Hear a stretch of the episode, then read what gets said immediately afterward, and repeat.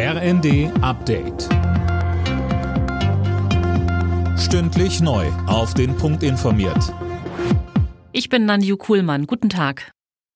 Flugpassagiere müssen sich am Montag auf Probleme einstellen. Die Gewerkschaft Verdi hat an vier Flughäfen zum Warnstreik aufgerufen. Mehr von Laura Mikus. Betroffen sind die Flughäfen in Berlin, Hamburg, Bremen und Hannover. Unter anderem legen die Mitarbeiter, die für die Passagierkontrolle verantwortlich sind, ihre Arbeit nieder. Hintergrund ist zum einen der Tarifstreit im öffentlichen Dienst, zum anderen sich schon über Jahre hinziehende Tarifverhandlungen für Beschäftigte der Bodenverkehrsdienste und der Luftsicherheit. Reisende müssen mit langen Wartezeiten bis hin zu Flugausfällen rechnen. In Japan ist heute der Opfer des Tsunamis und der Atomkatastrophe von Fukushima gedacht worden. Vor zwölf Jahren hatte ein schweres Erdbeben die Nordostküste des Landes erschüttert. Etwa 18.500 Menschen waren damals ums Leben gekommen.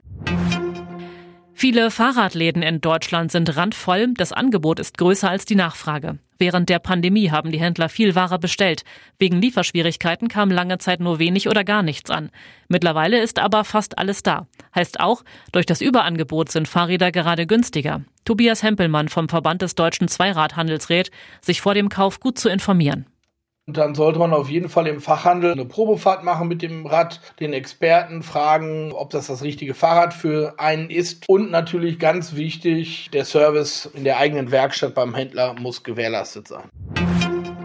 Einen Tag vor den Oscars sind mit der Goldenen Himbeere die Anti-Oscars verliehen worden. Gleich zwei davon bekam Hollywood-Star Tom Hanks. Beide für seine Rolle als Manager von Elvis Presley im Film Elvis, der bei der Oscarverleihung morgen als einer der Favoriten gilt. Alle Nachrichten auf rnd.de